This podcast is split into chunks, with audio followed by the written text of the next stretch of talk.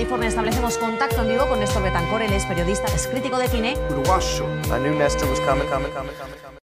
Los saludos Néstor Cine desde Hollywood para compartir con ustedes una nueva edición del Noti Análisis, el programa donde repasamos lo más interesante del apasionante mundo del cine, la televisión, el streaming desde Los Ángeles, California, para el mundo entero. Un abrazo para todos los que me están acompañando diciendo presente en una edición especial que estuve modificando porque por varios motivos. Para empezar, no hay tanto tiempo.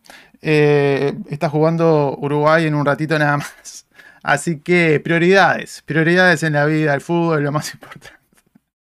Pero también porque evidentemente este es el tema que más atención está recibiendo. Y creo que es importante poder no solamente estar hablando en este segmento, sino también en la parte interactiva, porque como ustedes saben, el formato generalmente del Note Análisis es una sumatoria de temas, 5, 6, 7, lo que sea, y después viene la sección interactiva. Y después, además de ese live stream, yo edito los segmentos individuales para que la gente pueda eh, consumirlos si tienen poco tiempo o lo que sea. Y dejo afuera la parte interactiva, quedando eso exclusivamente en el en vivo, el directo, que suele ser una hora y media, dos horas de duración. En este caso en particular, yo creo que la parte interactiva va a ser muy importante porque más allá de que yo tengo muchas cosas para decir al respecto, ustedes también van a estar guiando con preguntas y comentarios que son necesarios, esenciales para completar lo que yo pueda estar exponiendo.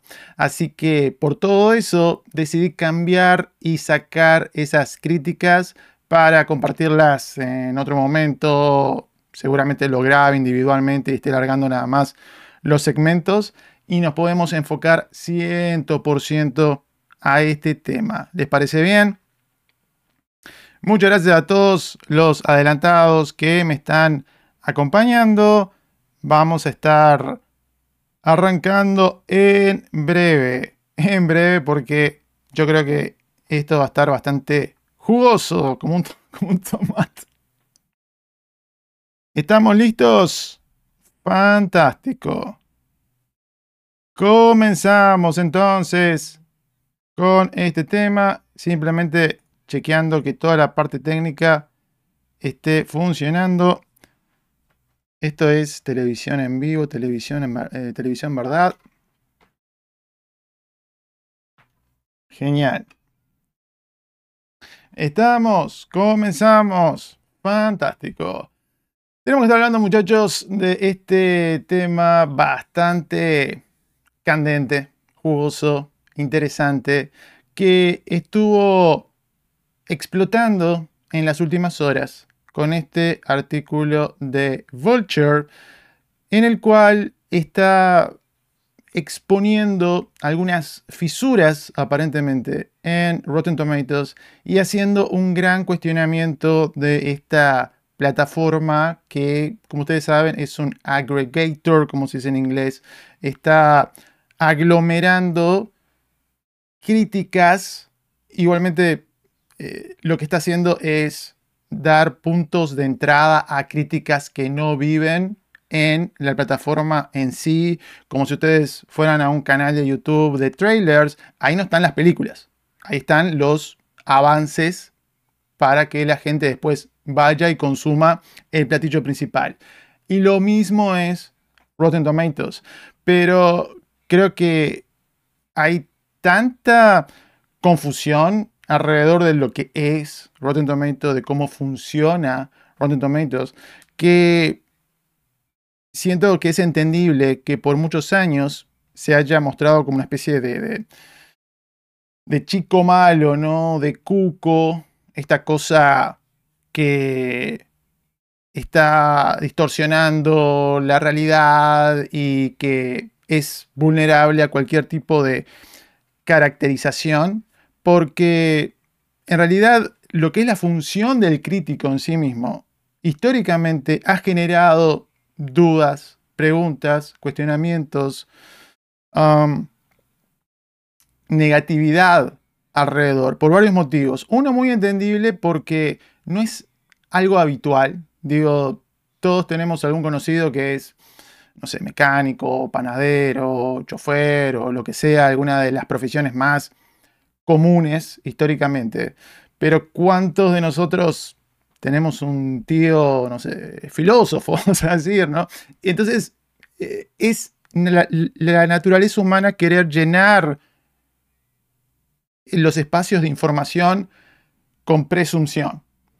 Y evidentemente esa distancia y esa caracterización y algo bastante caricaturesco que se ha hecho alrededor de la imagen de lo que es típicamente un crítico, digo, por eso utilicé también a Ratatouille y al crítico que vemos allí, ha de alguna manera respaldado esa cosa un poco elitista, académica, amargada, esta, esta idea de, oh, el crítico es alguien frustrado que no pudo ser director de cine, escritor de cine o actor o lo que sea.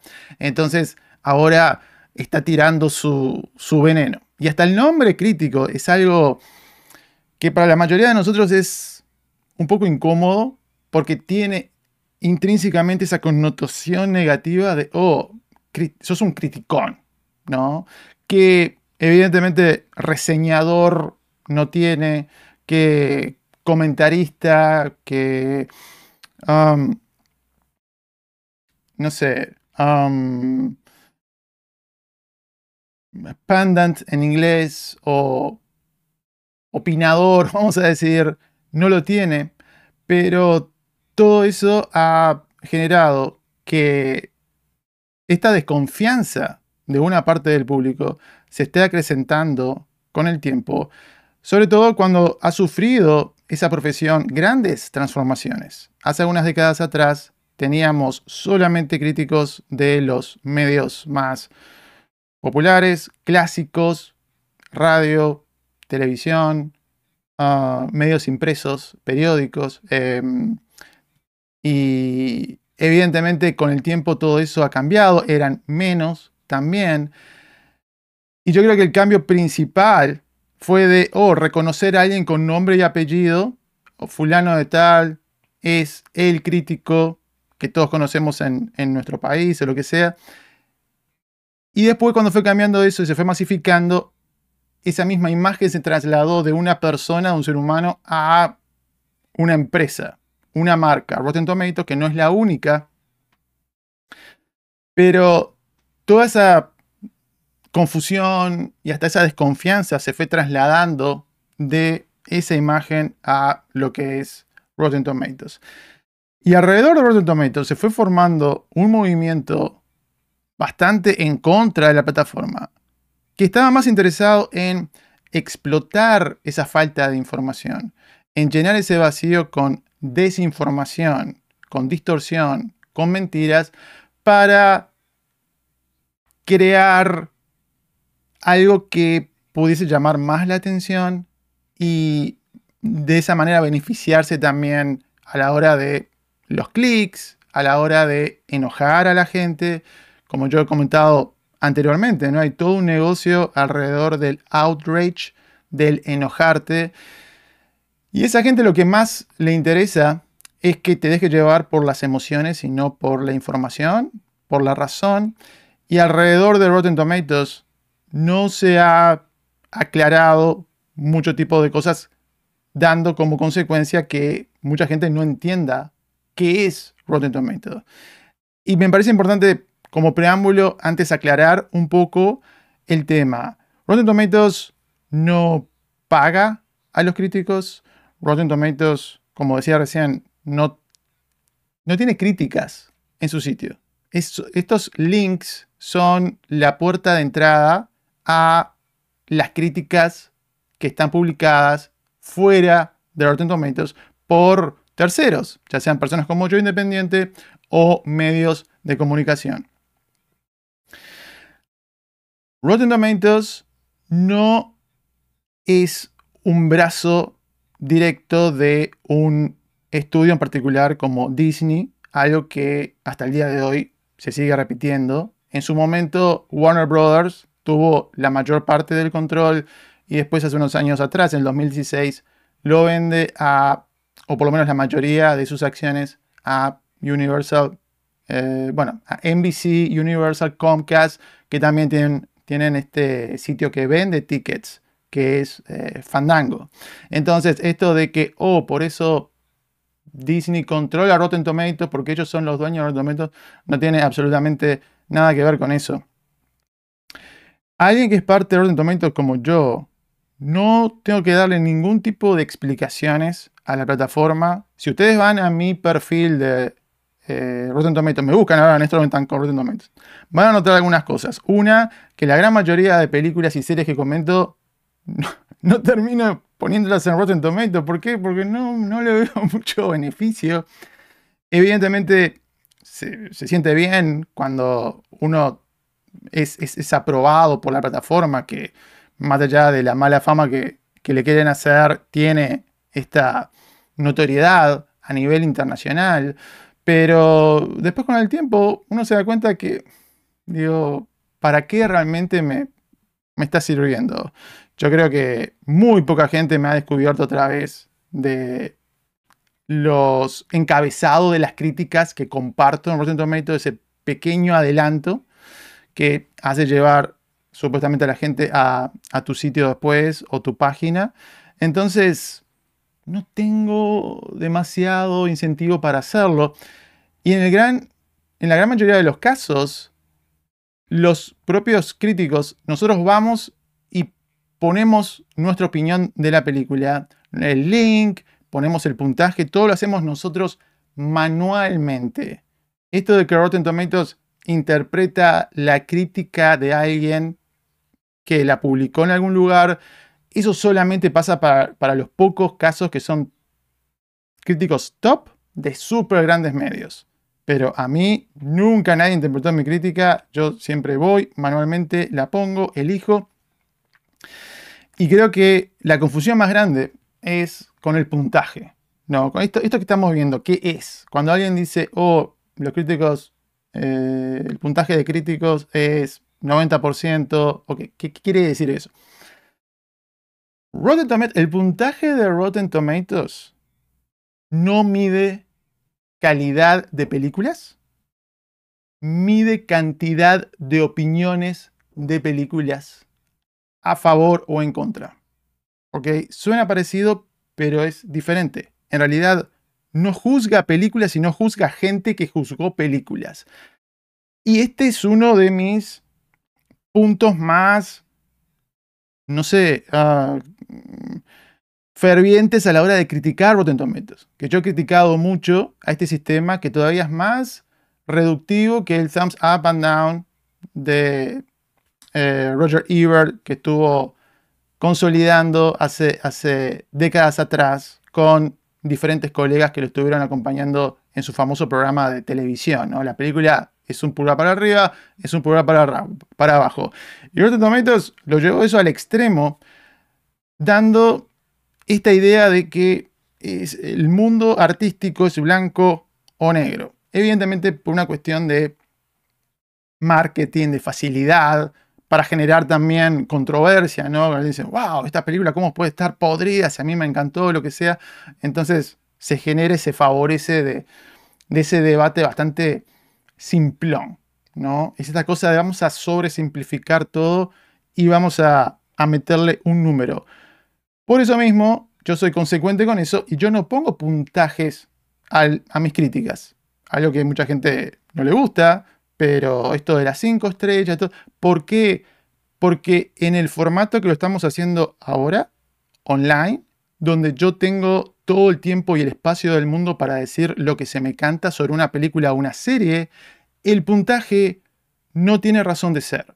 Esto de ponerle eh, estrellas o palomitas o lo que sea, tenía sentido cuando el paradigma era un diario, un periódico, de ahí nace eso, porque no tenían tiempo o no tenían espacio los críticos para explayarse y decir, oh, lo bueno, lo malo y por qué, e ir en profundidad. Entonces, como un atajo, como un parche a esa limitación, nace lo de, oh, te pongo tantas estrellas, ok, y eso termina de alguna manera de eh, englobar una opinión.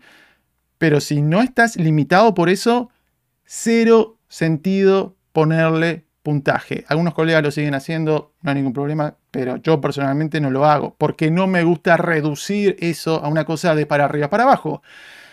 Tal vez yo sería más popular si lo hiciera. Uno de los comentarios negativos que me pone mucha gente es, eh, no entendí, ¿le gustó o no le gustó? O sea, estuve hablando 10 minutos de una película, digo cosas a favor y en contra. Encima al final hago un resumen para encapsular mi postura. Igualmente la gente lo ve, le gustó o no le gustó. ¿Es mala o es buena? Como que hay que decir, es mala, hay que decir es buena, está podrida, está fresca, porque de alguna manera ya, tal vez sobre todo las nuevas generaciones, se han amoldado a tener esa expectativa precisamente por la culpa de cosas como, como Rotten Tomatoes. Que idealmente lo que sería es un sistema donde cada uno pone un puntaje del 1 al 10 de acuerdo a lo que le pareció la película y después, por ende, el sistema lo procesa eso y dice, oh, bueno, el porcentaje de calificación de la película es X basado en los porcentajes que le damos cada uno individualmente. Hay un segundo número que es el promedio de puntaje, pero el gran problema con eso es que ese segundo número es totalmente opcional. Yo, por ejemplo, no pongo puntaje clasificación cuando estoy eh, haciendo submit mi crítica en Rotten Tomatoes. Entonces, es algo bastante incompleto. Ayuda, sobre todo en algunos casos, cuando se quiere pintar una gran separación entre la opinión de público y crítica, que la pueda haber en esos números grandes, pero después das un segundo vistazo al porcentaje de calificación y ahí ya generalmente la cosa está mucho más cercana. Así que ayuda, pero de nuevo, ¿quién se fija en eso? ¿Y quién va a ver y leer las críticas completas de toda esa gente, eh, esos críticos que ponen su opinión en Rotten Tomatoes? Muy pocos. Entonces, es una herramienta imperfecta que encima es mal usada por la gente.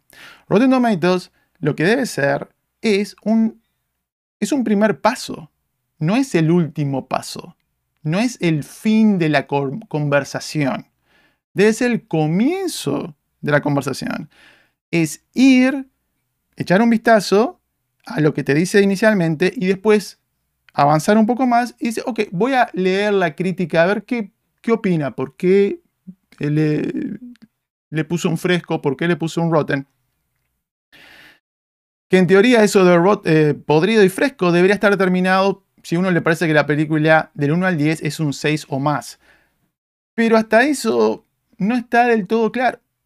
Eh, también por, por eso a veces tenemos películas que, o, críticas que son bastante negativas y tienen un tomate fresco, críticas que son bastante positivas y tienen un tomate podrido, pero en la gran mayoría de los casos son los propios críticos que no saben traducir muy bien sus opiniones en la caja, el formato preestablecido que le pone Rotten Tomatoes. Así que si Rotten Tomatoes algún día me, me pregunta mi opinión o cosas para mejorar en alguna encuesta o lo que sea, yo tengo una larga, extensa lista de cosas que podrían hacer esta herramienta, que de nuevo, me parece que puede ser útil si no tienes mucho tiempo, si quieres simplemente tener un pantallazo general, pero creo que usamos mal no solamente nosotros como público, yo me pongo de ese lado también, sino en lo que tiene que ver con los creadores de contenido, los que hacemos esto, los periodistas de entretenimiento, comentaristas, como quieran decirnos, porque le damos demasiada atención a ese número. Entonces también estamos promoviendo que el enfoque esté en números que nos dicen muy poco y no en opiniones que supuestamente el propósito que debería servir una herramienta como esta. Estaba viendo una colega el otro día que dentro de un segmento en, YouTube, estaba repasando las calificaciones que habían recibido películas que están saliendo ahora en diferentes festivales de cine. Oh, mira, oh, esta película tiene, no sé, 76%, esto es un problema, sí. Yo ya veía venir que esta película podría no, no ser tan buena y esta, ah, sí, tiene 95%, esto quiere decir que estamos ante una joya. Ok, ¿cuántas críticas tienen esas películas en este momento? ¿10? ¿15? ¿20? A reventar es demasiado pronto para ponerle el foco de atención a esos puntajes. Porque no nos dice absolutamente nada que 10 personas ahora en Venecia a todos les gustó una película o a ninguno de esos 10 no les gustó. Digo, no me dice absolutamente nada. ¿Por qué? Porque son, es muy poca cantidad de gente en, una circunstancia muy especial. En el, mejor de los casos, tomarlo extremadamente con pinzas si eres parte del público, pero si eres alguien que está creando contenido, está comentando y que tiene gente que lo sigue, ignoralo. Porque por el momento no tiene ningún tipo de relevancia. Es muy pronto, es demasiado temprano. ¿Por qué estamos hablando de esto? Que lo que ya he comentado no es nuevo. Y ahora vamos a avanzar un poco más en relación a Rotten Tomatoes y, cómo los estudios tratan de, sacarle ventaja en un, en un instante.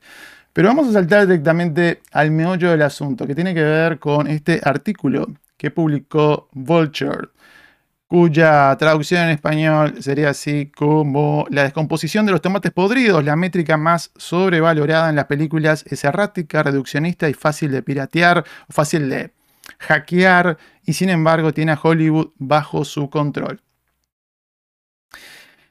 Leamos un poco lo que, lo que está diciendo el artículo y principalmente me voy a enfocar en el caso de esta agencia, que le voy a decir agencia entre comillas, de relaciones públicas, que se llama Bunker 15, Bunker 15 o como quieran decirle.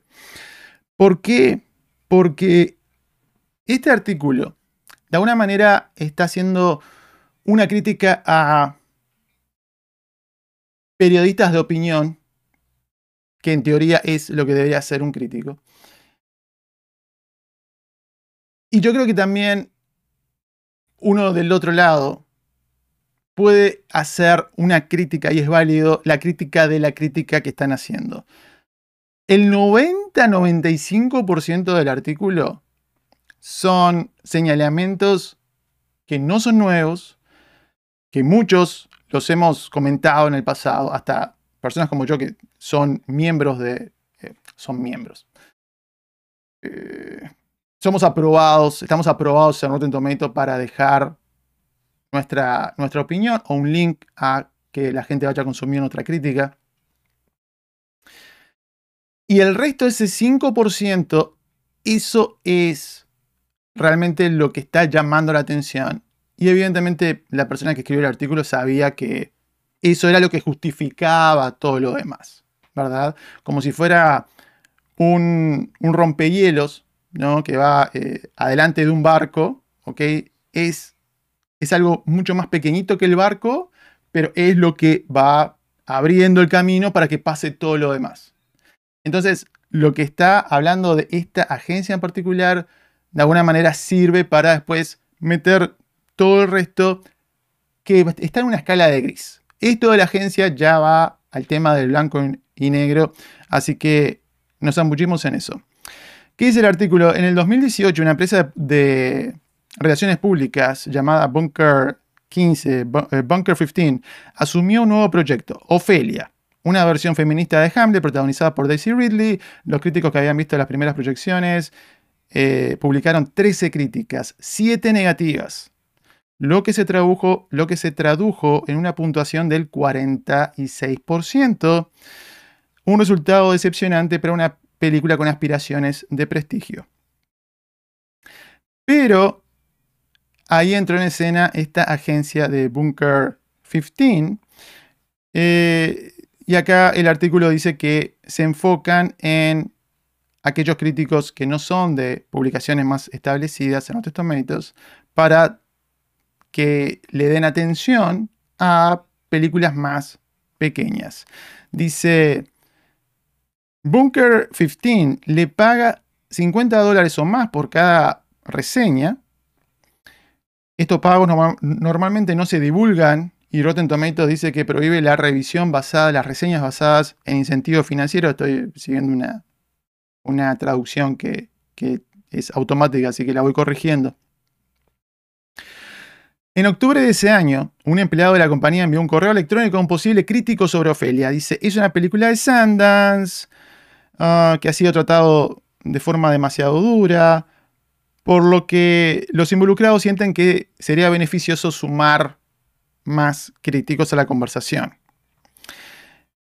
El empleado de Bunker 15 respondió que por supuesto los periodistas son libres de escribir lo que quieran, pero aquellos que son súper amables eh, a menudo aceptan no publicar críticas negativas en sus sitios habituales. Y esto me parece muy importante porque yo realmente no entiendo qué es lo que está pasando en este, en este escenario que nos está comunicando el escritor del artículo.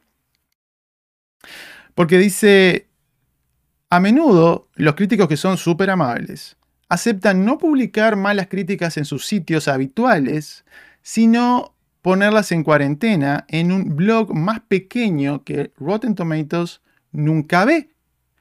Creo que es algo muy interesante de hacer. Termino de eh, comentar lo que había dicho supuestamente este empleado de, de Bunker y lo que dice el escritor del artículo es, si se hace bien, el truco ayudaría a garantizar que Rotten Tomatoes registrara críticas positivas, pero no negativas. Ok, hagamos una pausa con esto. Porque después, en otro momento, va a estar hablando nuevamente de este empleado que dice que um, supuestamente quiso presionar a alguien, a un crítico que dio una crítica negativa, que la cambiara positiva, y según este artículo, dijo que si le daba una crítica positiva, no había problema porque este empleado de la agencia conocía a los editores de Rotten Tomatoes y podía cambiarlo. Ok, paremos un momento acá. Esto para mí no tiene ningún sentido. Yo, como alguien independiente, y recordemos, todos estos críticos con los cuales esta agencia trabaja son independientes, nosotros tenemos control absoluto de lo que ponemos en nuestros perfiles de Rotten Tomatoes. Yo puedo cambiar una opinión, borrar una opinión, puedo hacer absolutamente lo que se me canta con mi perfil de Rotten Tomatoes. Porque yo no soy uno de esos críticos top que tiene alguien en Rotten Tomatoes traduciendo sus, sus críticas a puntaje. Creando el perfil en Rotten Tomatoes y poniendo, oh, mi puntuación es esta, esta, esta, la otra. Que ha dado lugar a algún tipo de confusión en el pasado. Entonces, esto de que alguien de una agencia va a hablar con un editor de Rotten Tomatoes para cambiar. ¿Por qué? Si no hay necesidad de hacerlo, yo tengo control absoluto sobre las opiniones que yo pongo en Rotten Tomatoes. Y por lo que nos están contando, todos estos críticos están en la misma posición que yo.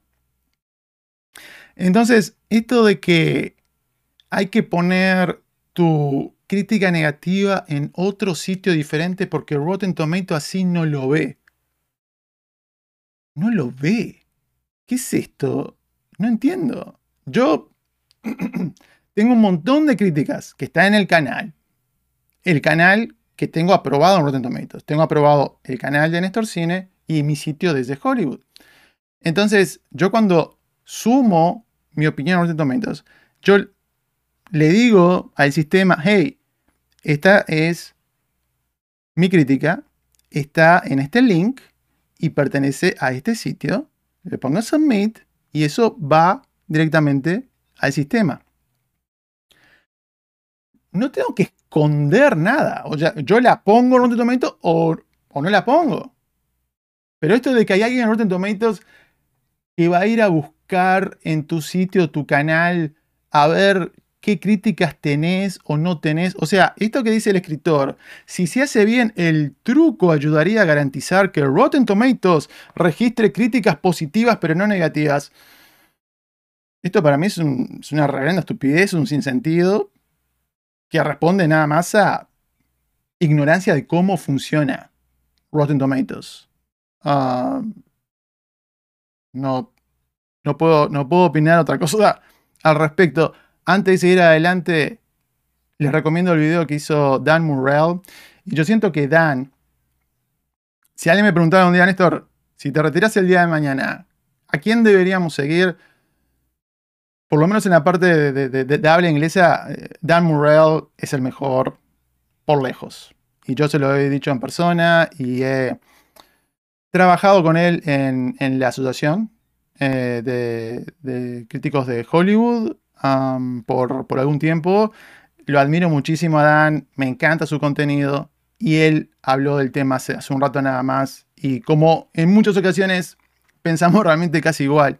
Así que, que les paso la, recomendación. Seguimos adelante con esto de Ofelia, esta película que realmente nunca vi, aparentemente eh, tuvo una, aceptación modesta.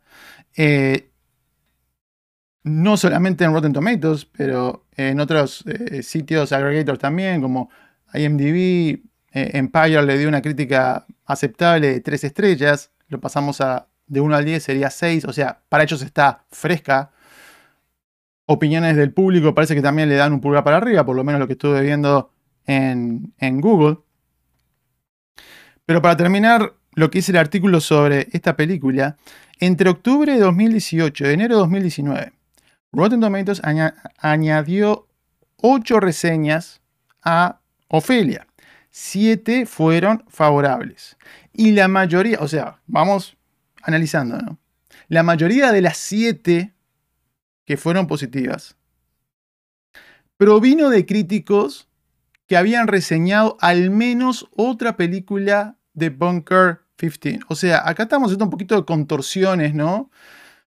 Ok, o sea que la mayoría de siete, no nos está diciendo cuántas, o sea, la mayoría de siete fueron seis, fueron cinco, fueron cuatro.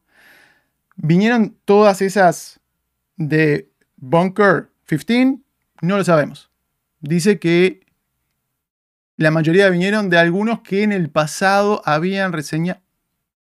Ok, vamos a decir seis, ¿no? Vamos a, vamos a eh, usar un número porque no nos están dando un número concreto. Y una de las cosas que cuestiono del artículo es esa falta de detalles, esa falta de especificidad que solamente ayuda a que otros utilicen esto para potencializarlo al 10.000% y hacerlo, hacerlo ver mucho peor de lo que realmente está, está diciendo este, este colega. El autor de una reseña negativa dice que Bunker 15 lo presionó para que la cambiaran. Si el crítico quería darle una apenas eh, opinión más positiva, entonces supuestamente el empleado de esta agencia le dijo que conocía al editor de Rotten Tomatoes que lo podía cambiar, algo que para mí no tiene ningún sentido. También descubrí otra reseña negativa de Ophelia de este periodo que no fue contada por Rotten Tomatoes. Esto eh, está diciéndolo el escritor de este artículo, de Vulture. Descubrí otra reseña negativa de Ophelia de este periodo que no fue contada por Rotten Tomatoes. De un escritor cuyas reseñas positivas de otras películas de Bunker 15 han sido registradas por el agregador. De nuevo, si alguien como yo no va a Rotten Tomatoes y llena el perfil manualmente de una película y da su opinión y la registra, Rotten Tomatoes no lo va a hacer por ti. Vayan a ver todas las películas que he comentado en el canal en los últimos días y que todavía no he puesto en Rotten Tomatoes. No es porque hay algo malévolo, no, es porque yo estoy escondiendo algo, no es porque Rotten Tomatoes no la ha contado, es porque yo no la he puesto en Rotten Tomatoes para que se cuente. Entonces, esto de que descubrí una reseña negativa de Ofelia que no fue contada. Rotten Tomatoes no te va a contar. Si sos un crítico independiente, no de un medio súper importante top, no va a venir nadie a tomarte en cuenta o a preguntarte o vas a ponerte. No, lo tenés que hacer tú. Dice, Ofelia subió el tomatómetro al 62% pasando de podrido a fresco. El mes siguiente, el distribuidor IFC Films anunció que había adquirido Ofelia para su estreno en Estados Unidos. Um, ok, hablaron con la productora Cover Media que no respondió a solicitudes. Ok, ok, ok, ok, ok. Y el fundador de Bunker 15, Daniel Harlow, dice, vaya, realmente estás eh, como que estás estirando un poco las cosas. Eso fue lo que le, respondió al periodista de Vulture. Y dice que, eh, según esta persona, tenemos miles de escritores en nuestra lista de distribución. Un pequeño grupo ha establecido un sistema específico donde los cineastas pueden patrocinar o pagar para que alguien le haga una reseña a sus películas. ¿Ok?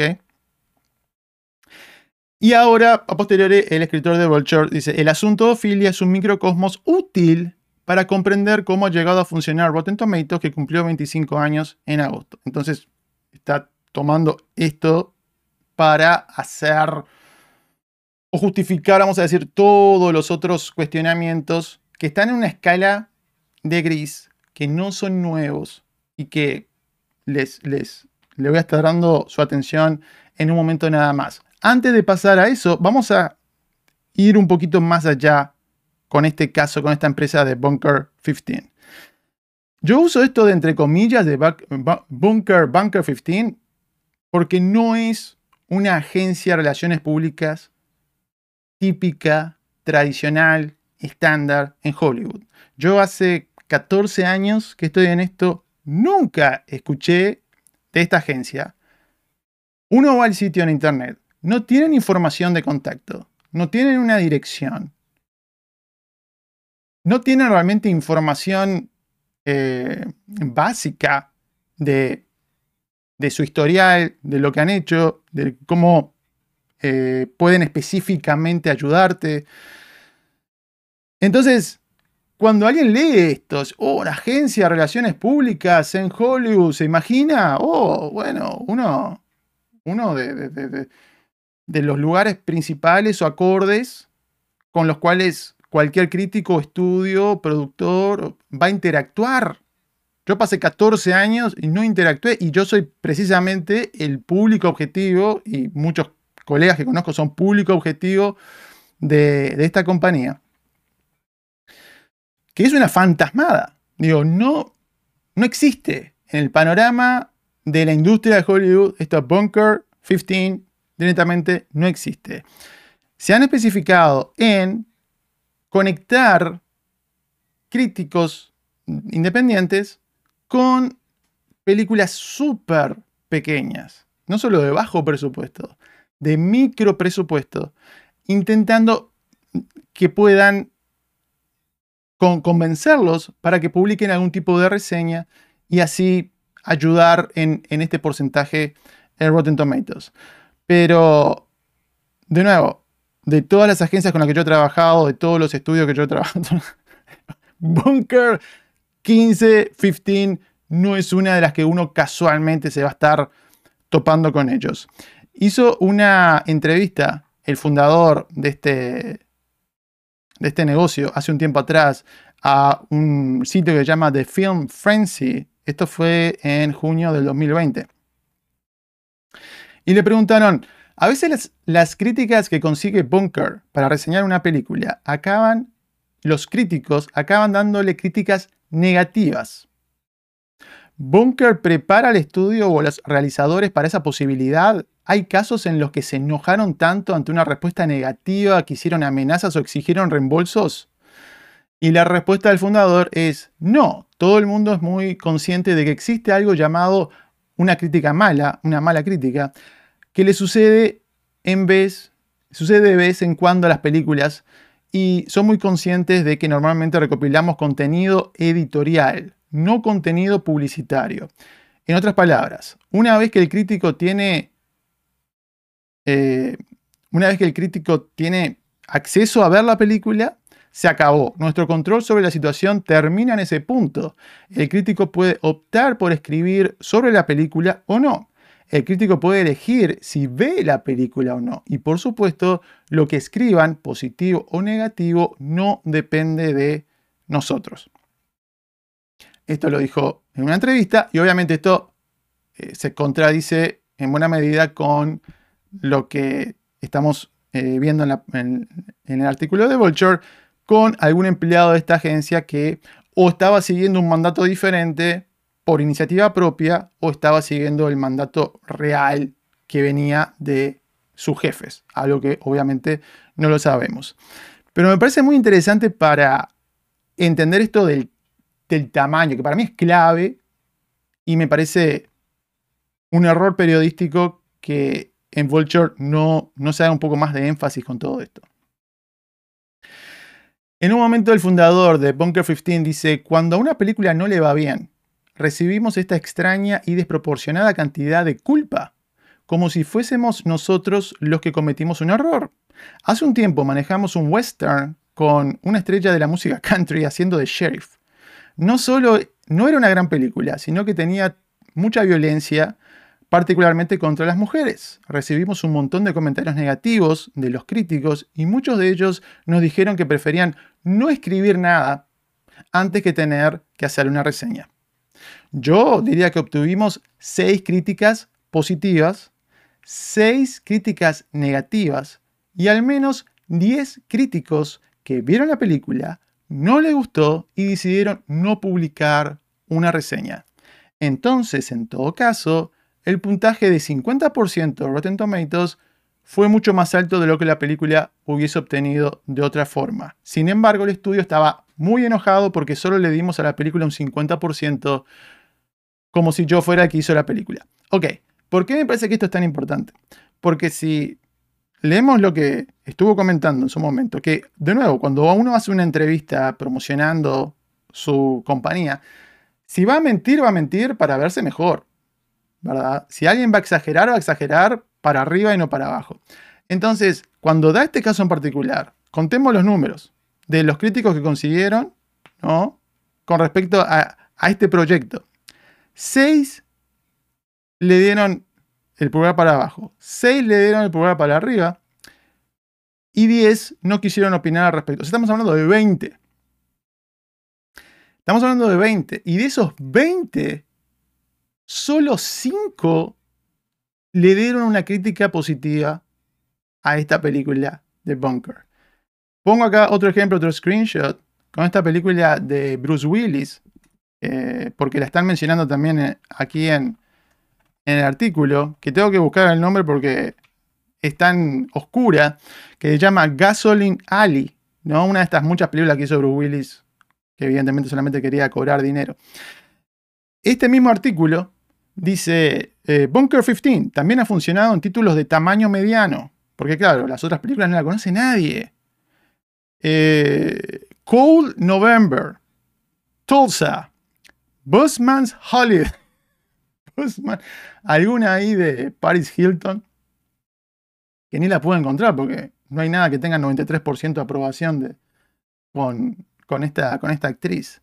Entonces, micro películas que nadie escuchó de ellas, principalmente en VOD, en video por demanda.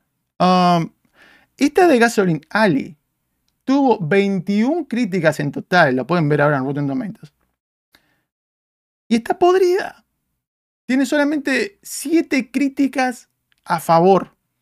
Película, o sea, alguien, Vulture está diciendo el distribuidor, el estudio, alguien le, pagó a Bunker 15 para que utilizara su armada de críticos corruptos para ayudar a esta película.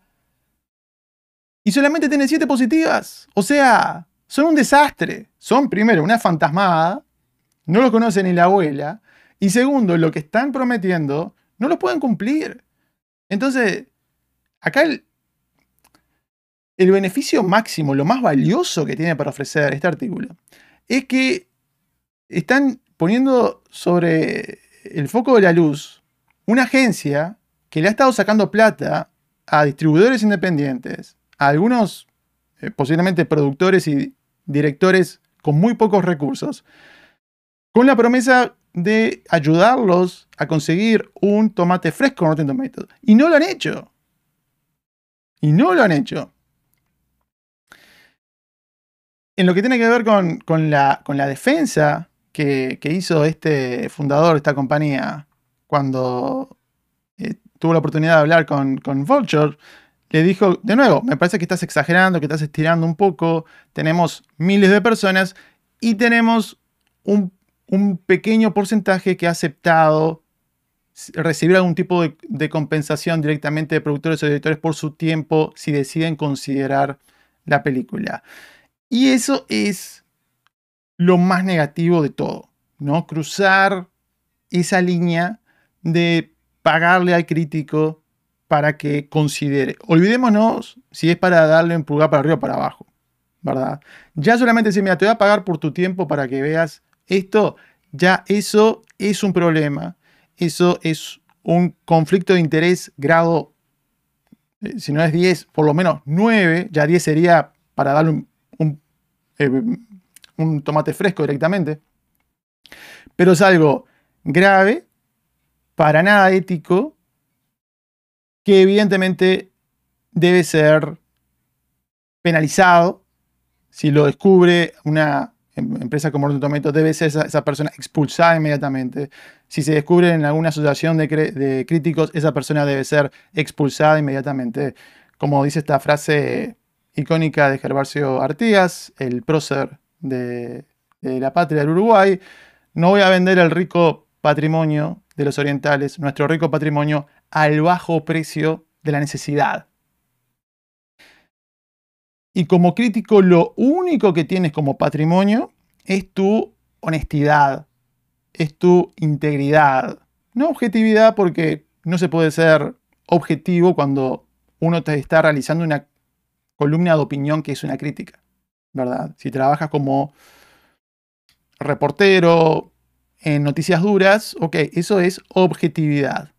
En este caso es subjetividad, es imparcialidad, pero tiene que estar siguiendo los parámetros éticos del periodismo, aunque sea de opinión, y si no lo estás haciendo, debes dejar de cumplir esa función. Si no te da para comer, ok, puedes ir a trabajar de cualquier otra cosa.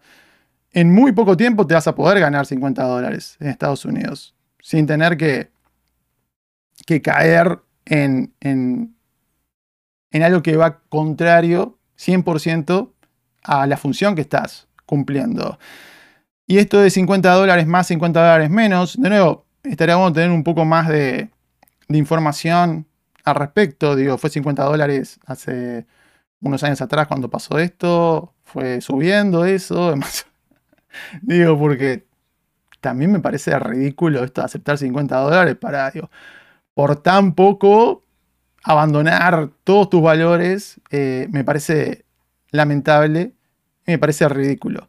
Pero de nuevo, mantengamos un ojo con esta cantidad de gente que se está mencionando. El mismo artículo reconoce que según Rotten Tomatoes, hoy por hoy tiene 3.500 críticos, porque hace unos años atrás hubo esta gran expansión, de la cual yo, por ejemplo, me beneficié hablando de la inclusión en en, la plataforma, algo que se nos tenía las puertas cerradas para muchos anteriormente, sumando eh, una saludable cuota de, diversidad, diversidad bien entendida que va más allá de raza, género, orientación sexual, sino también eh, a nivel económico. Digo, democratizó un poco este sistema, esta plataforma. Tener gente de diferentes lugares, diferentes rincones del el ecosistema, de poder tener algún tipo de, punto de vista, contribuir de alguna manera y que sobre todo beneficiarse con, en teoría, la exposición que te da ser parte de un método o el acceso que te puede dar cuando uno pide un estudio, hey, mira, yo quisiera tener la oportunidad de, ver esta película para hacer una crítica, de decir, oh, pero estoy en Rotten Tomatoes y eso te puede jugar favor o te puede jugar en contra, porque cada vez más los estudios están bastante asustados con todo esto. Para cerrar un poco más lo de Ofelia, Ofelia desapareció de Rotten Tomatoes, no está por ningún lado. Por un lado, la reacción inmediata cuando descubrí que ya no, no era posible ver la página de Rotten de esta película fue negativa en el sentido que dije, ok, esto se ve mal. ¿no? Se ve como que Rotten Tomatoes está escondiendo algo, tiene el trasero sucio, como decimos mal o bien, aunque directamente ellos no tienen una responsabilidad tan severa como es lo de esta agencia, porque tienes 3.500 personas y 15, 20 hacen algo en contra de los parámetros que has establecido. Es, es, es difícil, obviamente tiene, tiene una cuota de responsabilidad, porque obviamente no están los mecanismos necesarios para prevenir ese tipo de cosas, sobre todo si esta empresa, por más pequeña, chica, fantasma, inexistente que sea, hubiese promocionado este servicio que tenía por años. Evidentemente hay algo que no estaba bien y este momento tiene que corregirlo el día de mañana. Creo que algunos de los mecanismos para hacerlo son bastante rápidos y fáciles, entre ellos no permitir que un, que un tomatómetro, que un score, un puntaje de Rotten se haga público con solo cinco críticas. No puede ser, porque en esos casos puntuales es donde es vulnerable el sistema. Como en su momento hizo una corrección para evitar el review bombing de los fans, creo que es todavía más sencillo hacerlo por el lado de los críticos, aunque obviamente eso va a estar perjudicando principalmente a las películas chicas, micro películas de bajo presupuesto que están desesperadas porque alguien los ayuda a promocionarse, ya sea para que más gente la vea en el cine o simplemente para tener algún tipo de, de distribución y no lo pueden conseguir, pero creo que va a tener que ser un daño colateral que vamos a tener que estar esperando y asumiendo, porque evidentemente esto no se puede repetir. Así que esto de Ofelia, y para contextualizar esta parte del artículo, repasemos. Sucedió en muy pocos, muy pocos casos estas películas que algunas de ellas han, han salido de Tomatoes, estas micro películas que ustedes nunca escucharon al respecto. Yo que trabajo en esto nunca escuché Ofelia, eh, sí, es lo más popular por lejos. El resto, cosas que salen directamente a VOD, Redbox, que está muy, pero muy alejado de lo que ha motivado toda esta movida en contra de los críticos hace muchos años atrás. Y recordemos, estos casos de, de Bunker 15 aparentemente comienzan hace unos años atrás, en el 2018. Cuando se forjó el movimiento anticríticos y anti-Rotten Tomatoes, principalmente 2016-2017. ¿Por qué? Porque ahí estalla el tema de DC versus Marvel. En parte comienza con, con no necesariamente con, Man of Steel, pero allí se acentúa esta cosa de por qué a Marvel no le dan un tomate podrido y al DCU le están pegando tan duramente con esta película de Zack Snyder. Ese resentimiento que empezó a estallar, después se trasladó a Star Wars, ya un poco con Force Awakens, pero evidentemente explotó todo después cuando salió The Last Jedi. Entonces, toda esa gente que, esas personas que toman este artículo, la mayoría sin leerlo, me atrevo a, presumir, y dicen, oh, esto prueba lo que yo siempre he dicho, yo siempre lo supe, yo siempre lo sospeché. Ok, pregunta, ¿qué es? ¿Cuándo es lo que siempre sospechaste? Ok, siempre supe que Disney o los estudios grandes le pagan con dinero a los críticos. Ok, este artículo de alguien que evidentemente salió a investigar, a buscar y a encontrar lo más sucio posible para darle palo a Rotten Tomatoes. Eso no lo encontró.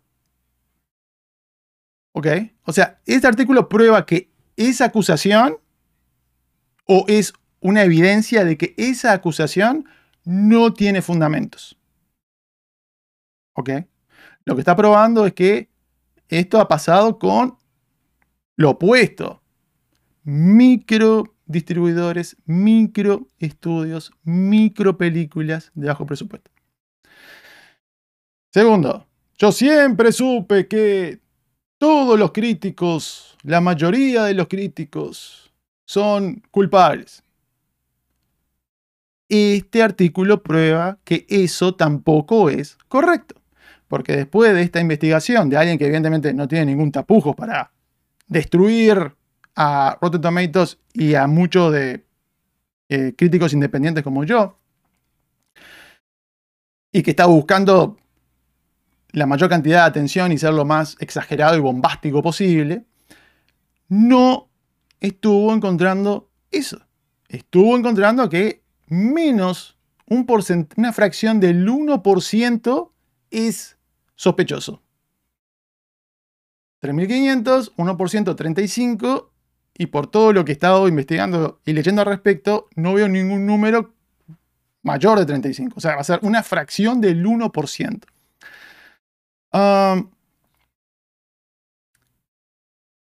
entonces, esto como decir, no sé, te estuve acusando por años de que robabas bancos y este video que te muestra ayer en el supermercado que te comiste una uva sin pagar, demuestra que yo tuve razón. Caso cerrado. Llamen a la policía, metan al rabo al ladrón. Entonces, ¿qué prueba esto de Vulture en relación a esas acusaciones, principalmente que comenzaron a forjarse antes del 2018? Que estaban equivocados. O que por lo menos al día de hoy no hay ninguna evidencia que les dé la razón. La única evidencia con esto es que el 100% de los críticos en Rotten Tomatoes no tienen un pasado libre de sospecha. El 100% no tienen un pasado libre de sospecha. ¿Por qué? porque hay evidencias de posible manipulación y influencia monetaria de una microagencia, que no la conoce ni Mengeche, en un manojo de personas. Eso es lo, lo único que prueba. Que si hacemos una analogía con un problema de salud, vamos a decir que, no sé, voy con un psíquico, lo que sea, me lee la palma de la mano, me dice Néstor, te vas a morir la semana que viene porque has tenido, estás infestado de tumores hace dos años y no te hayas dado cuenta. ¿Ok? Me asusto, digo, bueno, lo mío realmente eh, estoy desahuciado, ¿no? Tengo que poner mis asuntos en orden. Voy con un médico, me hace todos los estudios serios, científicos, y me dice, mira, tienes cálculos en la vesícula. Que dicho sea de paso, tengo la vesícula. me tengo que operar dentro de un par de semanas. Entonces, el psíquico que me dijo que me estaba a punto de morir porque estoy lleno de tumores, ¿tenía la razón o estaba equivocado? Estaba equivocado. ¿Estoy 100% saludable? No. Tengo este problema en el plano general pequeño, manejable, no serio, no me voy a morir el día de mañana, y que fácilmente se puede corregir. Y es exactamente lo que está demostrando este artículo de Vulture. Pero de la manera que está diseñado el artículo y de la manera que ha sido regurgitado a, a las masas, da la noción de que es lo opuesto de lo que realmente es.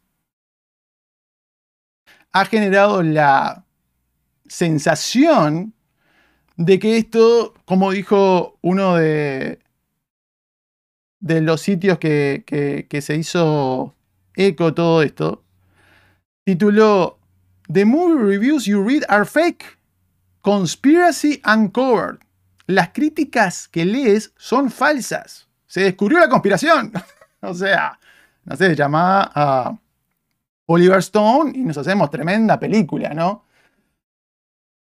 Cuando en realidad es lo opuesto. La realidad es que esto es una evidencia, es una prueba de que toda esa demonización exagerada en contra de los críticos, tachándolos a la mayoría o a todos de ser mercenarios que aceptan dinero, ya sea de Disney en particular o de los grandes estudios, y que eso, eso es la norma y no la excepción. Esto es una evidencia que demuestra que eso no es cierto, o que por lo menos es una evidencia en contra de eso. Yo hace ya varios años, en el 2017, publiqué un video hablando de lo que estaba pasando en su momento. Y los invito a verlo, demora 17 minutos. Estuve tentado a ponerlo en, redes sociales directamente, algo que nunca hago. No lo hice simplemente porque no le quería pagar 8 dólares a Elon Musk, porque no me deja hacerlo sin tener que ser eh, aprobado por Twitter o pagarle por, por su o lo que sea. Pero todo lo que yo dije en ese momento, en el 2017, no solamente se mantiene, sino que este artículo de alguna manera lo ratifica. O sea, este artículo de alguien que vino a investigar, que vino a, buscar lo peor que podía encontrar en materia corrupción, de críticos en materia corrupción, Rotten Tomato, y hablando corrupción, grado 10, plata, ¿no? Plata, que es en gran medida la, acusación. Este artículo valida lo que dije yo hace muchos años atrás. Lo pueden eh, ir a ver, le pueden echar un vistazo si así desean.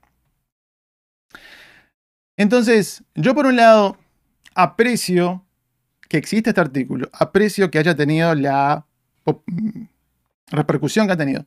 ¿Por qué? Porque ayuda a que se depure un sistema que no es perfecto, que no está 100% sano, pero que sobre todo si lo comparamos con otras industrias, hablando de cantidad de problemas con el tema de la corrupción, sigue siendo, hablando de pruebas constatables, no leyendas urbanas, no cosas que me salen de las tripas, no, oh, sí, tiene que pasar, yo no sé, pero estoy seguro. Sigue siendo extremadamente bajo. Y yo Evidentemente no soy 100% objetivo en todo esto, no solamente por ser parte eh, de Rotten Tomatoes, que dicho sea de paso, cuando yo hice ese video, yo no era parte de Rotten Tomatoes, yo no era parte de ninguna asociación. Pero sí, de alguna manera, he estado dentro de, eh, del sistema, vamos a decir de alguna manera. Y yo creo que es importante entender que siempre que, que evaluamos esto de agendas y esto que lo otro. Sí, hay agendas siempre en todos lados. Entonces, esta cosa anti-Rotten Tomatoes y anti-críticos, desmedida, porque hay, toda una serie de, cuestionamientos que a mí se me hacen súper válidos y cosas negativas que tengo para decir de Rotten Tomatoes, que tengo para decir de mis colegas. Por ejemplo, digo, evidentemente hay algunos casos de gente que es muy envidiosa, hay casos de gente que es muy ególatra, hay casos de gente que les gusta demasiado el tema de, las fiestas, de llevarse bien con los publicistas, de llevarse bien con los estudios, pero son la mayoría, pero son la mayoría aquellos que lo están haciendo porque genuinamente tienen esta pasión por el cine y porque quieren tener esta conexión de el objeto de su pasión, las películas, los artistas, lo que sea, y ustedes, el público, y llevarles a ustedes algo que no sea la promoción, el marketing de los estudios. Y yo creo que es muy importante cuando uno critica algo, evaluar el contexto y cuál es la alternativa. Porque es muy fácil decir, no, que cierre Rotten que cierren los críticos. a mí, si cierra Rotten Tomatoes, ni me va ni me viene, como digo, ya ni lo uso. pero que se vayan todos los críticos, vayan todos corruptos, bla, bla, bla. no tomamos en cuenta lo que se puede estar perdiendo con eso. Y lo que nos ofrece la alternativa. ¿Cuál es la alternativa? ¿Y por qué los estudios estarían chochos de la vida si desaparece Rotten Tomatoes? De buena medida hasta se desaparecen los críticos. Es porque tienen una, una mejor versión del crítico, que es el influencer promedio. No quiero hacer generalidades tampoco. Tengo conocidos, tengo amigos que son influencers. Pero que están simplemente para vender. ¿Cuál es la meta del influencer? Vender algo. Y esa transacción de dinero se hace inmediatamente, directamente, y nadie aparentemente tiene demasiado problema con eso, hasta, como hemos eh, descubierto en los últimos días con diferentes artículos, hasta para dar opiniones positivas también. Entonces, esa es la alternativa, que no haya otra voz que el estudio, el trailer, el póster, lo que te venda, el marketing, y después personas que están solamente para repetir lo que les digan a cambio de dinero. Y nada más. Es cierto, los críticos no somos perfectos. Los críticos podemos tener un montón de defectos. Y te generan cosas negativas esto de, oh, pero ¿por qué tiene una opinión diferente a la mía? O esto o lo otro. Pero en estos tiempos de la inteligencia artificial que sigue amenazando, qué bueno que hay gente que tiene una una opinión distinta o una opinión que te genera esta cosa extraña que se sale de lo presumible o lo que quisiera escuchar el público. Cuando se instala la inteligencia artificial, todo eso va a desaparecer. Ya estamos en vías de, de extinción. Ya somos los últimos moicanos. La idea de vivir del periodismo de entretenimiento es totalmente irresponsable. Totalmente responsable. Las oportunidades están yendo. El costo de vida, sobre todo para los que vivimos en ciudades como Los Ángeles, ha aumentado. Principalmente después de la pandemia hubo un éxodo muy grande. Muchos colegas se fueron. Muchos colegas abandonaron esto. Yo estuve a punto de abandonar esto hace un par de, de años atrás. Porque se veía esta tendencia a que, bueno, el periodismo general está muriendo no hay un respaldo importante de la audiencia, no hay un respaldo del sistema corporativo, no hay un respaldo del sistema político. Entonces, la gente que hace esto, en la gran mayoría de los casos, es gente que está motivada por lo opuesto que es el dinero. Si fueras a hacer plata, esto sería lo más estúpido que podrás estar haciendo. Y alguien dirá, no, Néstor, pero yo conozco a Pepe y Juanita que a ellos les va bien. Y lo mismo con esto de la huelga de actores y eso, sí, estás viendo el 1% que le va bien y no estás viendo el 99% que le va mal.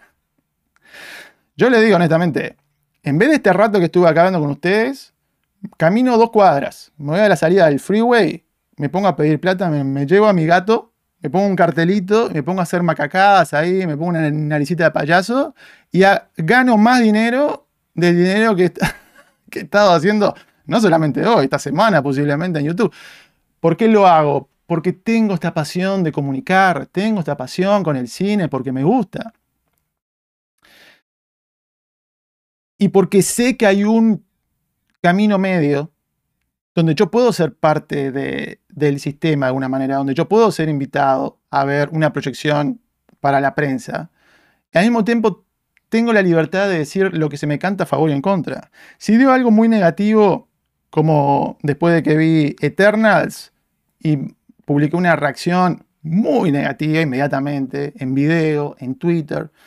Después le di un, Rotten Tomato, el primero de Marvel a nivel cine, que hablando de eso, estamos empatados con el público, ¿no? Hay dos podridos del público, She-Hulk, Captain Marvel, hay dos podridos de la crítica, Quantum Mania y Eternals. Entonces, después que hice eso, noté que ya no me estaban invitando a las premiers. Me habían invitado a Shang-Chi antes que me gustó. Me invitaron a Eternals, no me gustó, fui muy, fue muy negativo. Y no me invitaron, después por años, a una premier de, Marvel Studios o de Disney.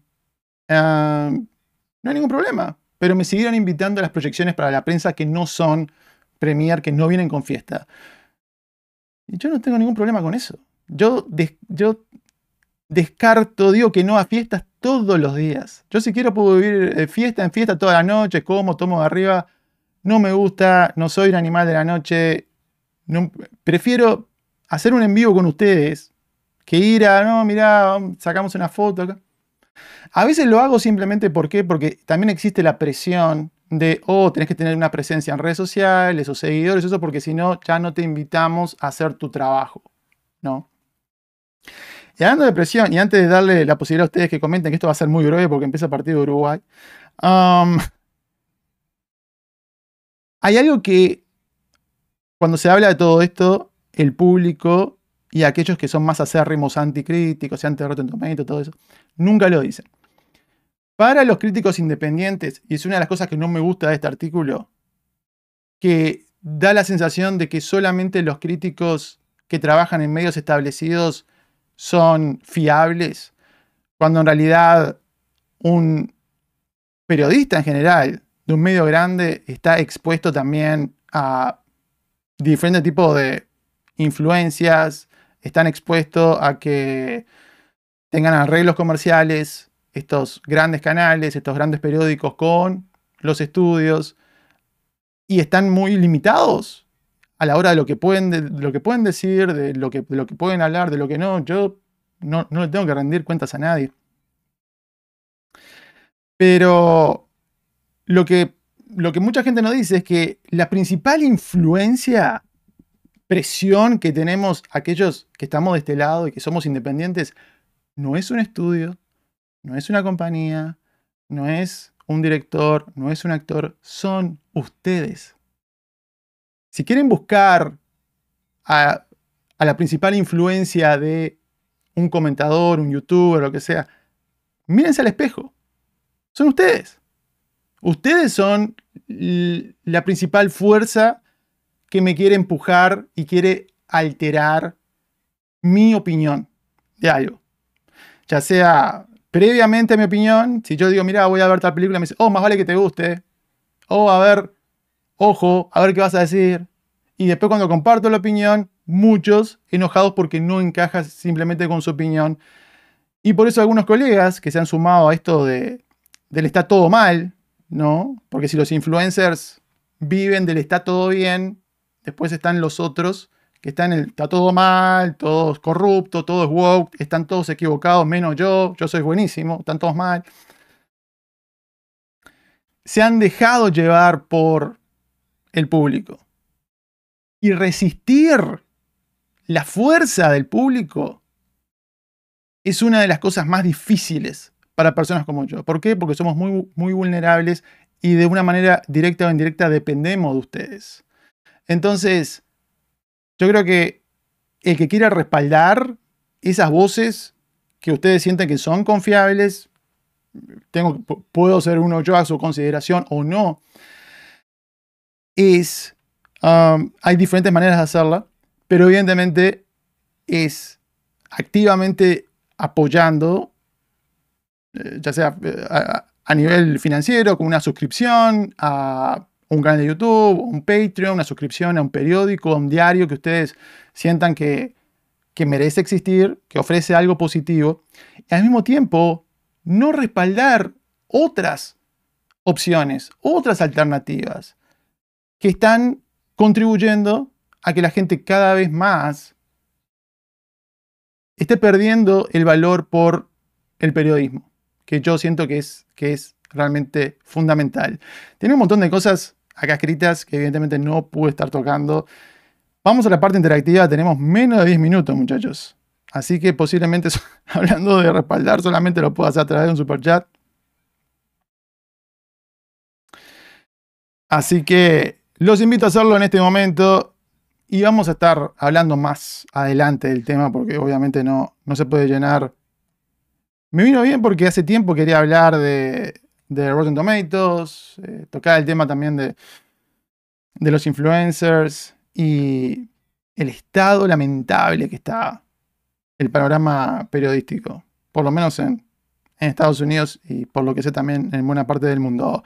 Antes que nos vayamos, Bala dice, no se olviden de dejar su like, audiencia hermosa. Bueno, muchas gracias. Sí, por favor, levantemos un poco los likes, porque recordemos que estamos fuera de horario. Hay muchos que habitualmente siguen la transmisión y no tuvieron la oportunidad de sumarse en este momento. Así que un pulgar para arriba es más que importante. ¿Qué me dice, qué me cuenta la gente? No estamos yendo, muchachos. Perdón, vamos a tener que seguir en otro porque la selección de Uruguay, sobre todo con el loco es, es este, el comienzo de una nueva era. Tenemos que seguirlo muy, pero muy de cerca. Esto, este video vamos a tomarlo como episodio 1 y posiblemente la próxima semana, sobre todo si hay algún tipo de repercusión concreta con esto, lo podemos ampliar. Y ya me estoy dando cuenta que no, no comenté varias cosas que están en esa escala de gris, de que cómo las los publicistas y los estudios intentan acomodarse con el tomatómetro y una manera de lo que lo hacen es cómo escalonan las proyecciones para la prensa y las fechas que la fecha de embargo de críticas se levante un día, que la fecha del embargo de las reacciones sociales se, levante otro, invitar poca gente primero para que esas personas que van tal vez sientan un poquito de presión para darle una reacción positiva, que de nuevo, e, e, entramos en movimiento de escala de gris que, que siempre existió de alguna u otra medida, pero está muy alejado de esta cosa blanco o negro que mencionaba recién de, Bunker 15, de Bunker 15. Ah, y me parece muy importante hacer la diferenciación entre las críticas y las reacciones, porque la gran mayoría de personas que son invitadas a las fiestas de los estudios, las premiers y todo eso, son colegas que no hacen críticas, son colegas que están en el sistema de, en el circuito de junkets, de entrevistas. Pero esas personas no hacen críticas en solamente una reacción social. Entonces, por ahí viene principalmente la manipulación de, de los publicistas, de las agencias y los estudios. Invitar gente que no hace crítica, pero que sí comparte reacciones sociales para por lo menos de entrada marcar la cancha con reacciones sociales favorables que tal vez puedan presionar de alguna manera a, los críticos que van a ver la película después a darle también una crítica positiva. Ah, CR2 comparte un superchat y dice gracias Néstor por compartir tu pasión con nosotros, siempre tan honesto, espero que puedas continuar sin problemas por un largo tiempo. Y bueno, estoy triste porque nos van a volar el trasero en la cara. Saludos desde Chile. Eh, vamos a ver, vamos a ver. Que gane el mejor que vista camiseta celeste. que sea un buen partido. ¿Qué me dice, qué me cuenta la gente? Nos, nos estamos yendo, muchachos. Simplemente repasar algo más que tenga por acá. Perdón que acaparé demasiado tiempo y que no pude darle eh, más espacio a ustedes en el chat. Pero un tema realmente extenso. Eh, eh, veo, algunos comentarios de algunas películas en concreto. Como digo, hablando de, estas cosas que se sobredimensionan de Rotten Tomatoes, se sobredimensiona esto de que hay un gran hay un abismo. La norma es que hay un gran abismo entre la opinión del crítico y la opinión de la gente. Eso es falso. Eso es falso totalmente. De los cientos de películas y series de televisión, bueno, miles si sumamos todo, que sale cada año y que están en Rotten Tomatoes, la cercanía porcentual entre crítica en la gran mayoría de los casos es bastante cercana. Es bastante cercana. Esta cosa de los críticos y la gente está siempre en las antípodas, eso es una gran mentira. Que se vende porque genera clics, genera este, discusión y todo eso, pero no responde a datos de la realidad. Y tenemos que basar la opinión en datos, en información y no podemos presionar a que los datos se acomoden a lo que me dice las tripas, lo que yo quisiera, lo que dijo fulano, lo que yo supongo que pasa. Porque si no, estamos en, en la era de las cavernas, ¿no? La, la época oscura. Nos vamos muchachos, empieza el partido. Muchas gracias por la sintonía. Próximamente vamos a tener la oportunidad de, de hablar al respecto. Eh, Valeria Massa dice, saludos Néstor, voy a ver completo resubido porque llegué tarde, no hay ningún problema. Ya empezamos a hablar del partido de Uruguay. Y como digo, hay gente que está ignorando todo esto. Yo siempre hablé del tema. Como ese video que compartí en su momento, lo he hablado muchas veces, no tengo ningún problema y lo hago ¿por qué? Porque con la verdad no ofendo ni temo. Digo, es, es, lo que yo he podido ver, es lo que yo he podido hablar con decenas de colegas eh, que, he conocido en, más de 10 años de trabajo, decenas de publicistas. Le estuve preguntando a algunas publicistas hoy, ¿han escuchado algo en los últimos años parecido a esto? No, no, o sea, he escuchado algunas cosas con relación a, los libros y, algunas agencias que han querido cobrar para darle espacio, que es algo que pasa de nuevo, yendo al tema de los medios grandes, eh, agencias grandes, eh, revistas grandes, canales grandes, radios grandes, que han tenido varios casos de esto que se conoce en Estados Unidos como peyola, que es ilegal, que es cobrar por exposición, por hacer un artículo, rara vez una crítica, pero generalmente por darle atención a algo sin revelarle al público que hubo una transacción monetaria detrás de eso. Y yo sé que hay muchos que se enfocan con, oh, no es plata, pero es a través de favores o fiestas y todo. Que de nuevo, entramos en la escala de gris que históricamente estuvo marcando a la crítica desde que nació, pero no es esta cosa blanco y negro de ya pasar el límite a recibir dinero, que es un pilar de la acusación que se forjó de nuevo 2016-2017. Nos estamos encontrando muy pronto y no me pueden seguir las redes sociales cuando me como Néstor Cine en Twitter, en TikTok también, como desde Hollywood en Instagram, en Threads, otra manera de respaldar, de colaborar, compartir el contenido, suscribirse, darle like al video y dejar su comentario porque la conversación cinéfila geek es lo más interesante. Hasta la próxima. Chao. Vamos. Vamos arriba a la celeste. Los afuera son de palo. Uruguay que no ni no. Vamos, vamos. Vamos, vamos, vamos.